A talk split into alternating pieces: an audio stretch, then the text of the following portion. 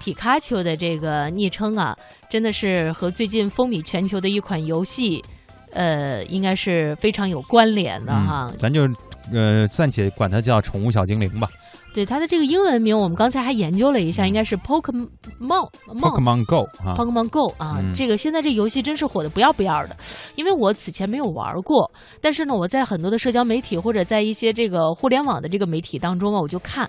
啊，很多人都在说这个事儿，啊说哎呀，这个特别火啊，怎么着，好多人就痴迷的不行了。哎，我说这到底是一个什么样的游戏啊？就是意外收获嘛，对吧？啊、然后今天我上节目之前，我们来来自于香港的那位实习的小朋友小叶还跟我说，哎，今天在这个大概中午不到十二点的时候，香港地区是已经可以下载玩这个嗯宠物小精灵了。对，呃，他也抓到了第一只宠物小精灵，他抓到了，在就在谢哲的工位上。原来在那儿藏着呢。嗯有机会我们把小叶也请到节目当中来，和大家一起来聊聊天儿哈。因为嗯小叶说话很很逗的哈。这款游戏呢，就现在咱们在内地可能还不能够顺利的下哈。当然，就是就算你有了这个游戏客户端，但是可能也很难通过网络去玩儿。嗯，稍安勿躁吧啊！据说这个全球的发行也是很快的了。当然，这款游戏呢，确实是吸引了很多人的这个目光。什么样的游戏呢？就是有些人把它翻译叫“精灵宝可梦”啊，有人叫“口袋精灵”，还有“口袋妖怪”。当然，我们说宠物小精灵也是一样的。就这是一款对现实世界当中出现的精灵进行搜索、捕捉、战斗以及交换的游戏。作为玩家，大家可以把这个智通过智能手机啊，在现实世界里发现精灵，然后呢进行抓捕和战斗。咱们作为这个精灵训练师啊，抓到的精灵越多就越强大，从而呢有机会抓到更牛的精灵。嗯，就是它基于位置的服务，同时呢，可能还结合了虚拟现实。呃，据说有的那个玩家呀，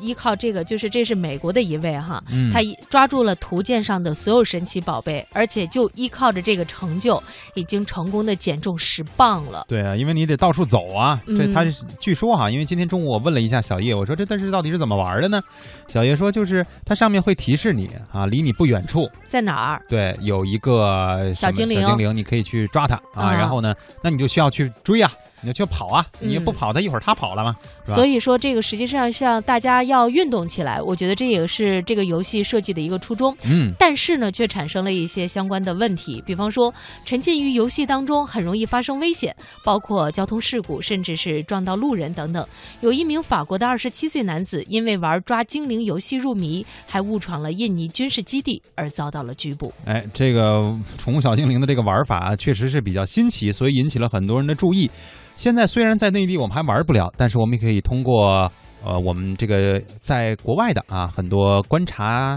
观察员他们的这个视角来看一看老外现在玩这个游戏到了什么样的程度，各个国家对于这样的一款游戏是存在着一种什么样的观点呢？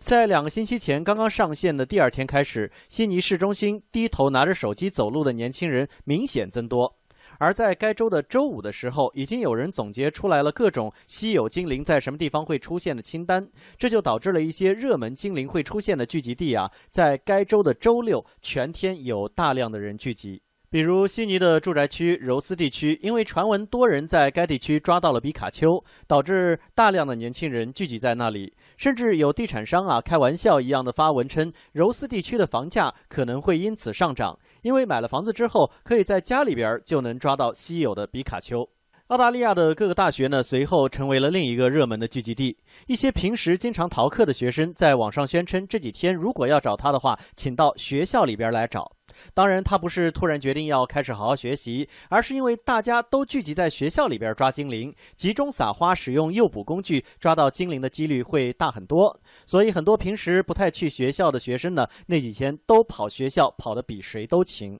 再之后，有人开始在网上贴出广告，开通包车服务，宣称两小时起包，玩家坐在车里边儿。指哪儿跑哪儿，四处抓精灵，快准狠。有一些公司贴出公告，宣称上班的时间不是给你来抓精灵的。一些公司在入口大门处呢，呃，贴有精灵球图标，上面打着大大的叉子的标识，表示公司内禁止抓精灵。在此之后，精灵粉丝被抢的事件也随之发生。由于有一些粉丝啊，因为抓精灵而废寝忘食，平时作息时间相当标准的人，居然在凌晨时分还在马路上晃悠，低头拿着手机抓精灵。墨尔本地区呢，就传出有人在深夜因为拿着手机低头走路抓精灵，没有注意到附近的状况，而导致被人从后面突然把手机就给抢了这样的恶性事件。而在我家边上的教堂最近也挺郁闷的，因为在精灵地图上，这家教堂呢被设定为可以进行精灵 PK 的道馆。每天不管是白天还是晚上，甚至深夜，都会有人聚集在教堂门口进行精灵比武。老神父自己就住在教堂边的小屋里边，每天到了半夜，窗外面还是有人在那儿走来走去，一个个黑影看起来还鬼鬼祟祟的，实在是非常扰民。而最近还有网友啊传出网上的 PK 差点变成了现实生活当中全武行这样的事件。悉尼歌剧院在精灵地图上呢也是一个道馆。最近一批年轻人坐在歌剧院的台阶上，保卫他们占领这个道馆的胜利果实。而另一个玩家呢准备去悉尼歌剧院踢馆，这个时候他就被那些守卫道馆的年轻人给围住了，差一点一言不合就开打。受到惊吓的这一位玩家还好跑得快，迅速逃离了现场。但是因为这位玩家在准备踢馆的时候是开通了现场游戏视频直播，众多网友啊在视频里边呢亲眼看到了这一次的危险事件，所以在澳大利亚的玩家当中，这一次事件影响还是非常大的。呃，现在基本上在美国这个街头啊，尤其在人群聚集比较多的地方。像纽约的中央公园呐，基本上都能看到这个年轻人拿着手机低着头在抓怪物。呃，现在这个游戏带来比较多的社会问题呢，最主要的是这个交通安全的问题。这个手游上市不久之后呢，已经出现了一系列的这种严重的交通事故。啊，有的这个玩家呢，在这个驾驶途中呢，为了抓这种怪物呢，就在高速中突然停车，导致了一连串的这。这种汽车的追尾，还有一种呢，就是说有的玩家为了抓怪物啊，或者帮这个副驾驶抓怪物，就驶到别人这个民居里面，造成很严重的损失。呃，另外呢，再就是呃，由于它这个游戏非常流行，呃，现在在如火如荼的美国大选中呢，像呃民主党的总统候选人希拉里也利用的这个游戏的流行，提议说，为了增加民主党选民的投票率，在这个选举那一天。希望在这个投票站设立这种手游的这种能够吸引年轻人出来抓怪物的这种手游的游戏点，这样的话呢，希望能够支持有民主党的这些选民能够更多的出来去投票。呃，由于这种手游出现了很多带来了很多社会问题，所以说呢，现在美国至少有两三个州的这个州议会呢，已经